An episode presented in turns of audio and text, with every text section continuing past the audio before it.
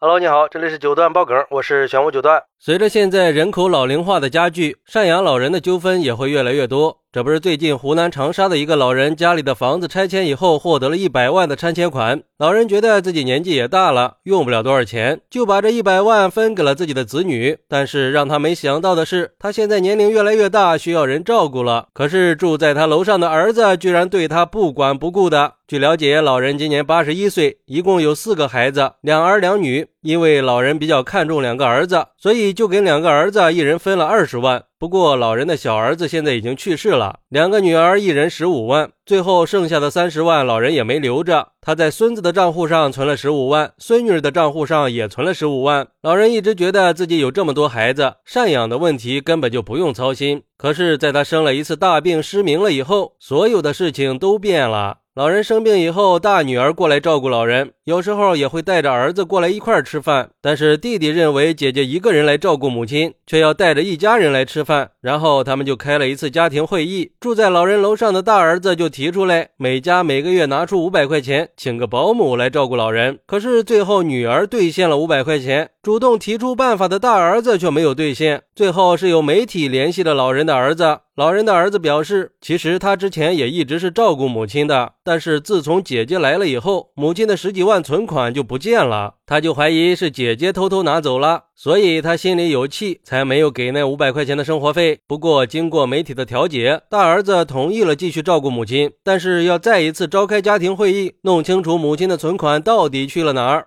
哎，这说到底还是因为钱闹的呀，为了点钱，连妈都不要了。而且据说老人为了养大几个儿女，还偷偷的去卖过很多次的血，结果就换来这么个下场，让人唏嘘呀。而对于这个事儿，有网友认为这老人家糊涂呀，怎么能先分钱给子女呢？钱放在身边，走了以后再留给他们。而且钱留给他们的前提是看他们孝不孝顺，不孝顺的话，直接就全捐了。你想想啊，如果那一百万不分的话，儿女们会不会争着来养老呢？不过现在老人也是两头难呀，把钱提前分给儿女吧，怕老了以后儿女不管；把钱自己留着存银行，又怕自己不在了以后，银行把钱扣着不给自己的儿女。还有网友认为，其实养儿女跟嫁老公娶老婆是一样的，遇到通情达理、感恩善良的人，就会一家人幸福美满；遇到蛮横不讲理的，日子就难过了。而且随着现在老龄化社会的到来，这个问题会越来越突出。有时候孩子就算是在身边，大多数也是靠不上的。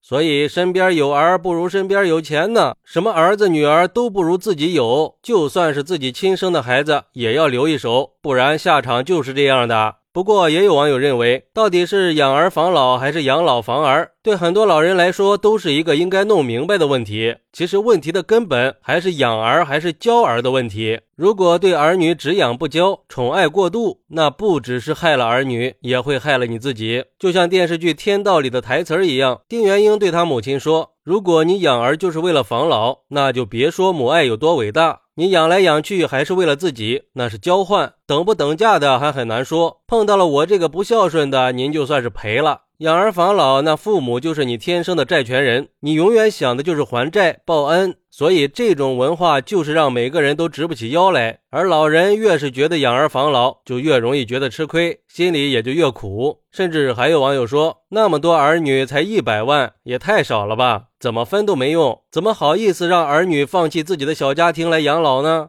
我觉得能说出这种话的人，完全就是心里缺爱的，是有仇视心理的。而且，对于丁元英的说法，其实我也是不认可的。这不是什么还债的事儿。我觉得，作为子女，根本就不应该为了尽孝去计较谁付出的多。有时候，就是因为这种心理不平衡，才搞得没人管老人了。既然是尽孝心，就不要去计较，都根据自己的能力和良心来，不为别的，就为了父母辛苦把我们养大。就算是老人没钱给我们，不也是应该照顾的吗？而且这个事儿也反映出了很多社会问题，说明我们的社会是缺乏完善的养老机制的。以后老人越来越多了，这种情况也会越来越多。另一个问题是，这种情况大多数都发生在多子女家庭，但是我们现在又在提倡多生，那这种现象会不会对鼓励生育造成负面影响呢？所以希望我们可以先解决好老人的养老问题，消除这种影响。好，那对于这个事儿，你有什么看法呢？快来评论区分享一下吧。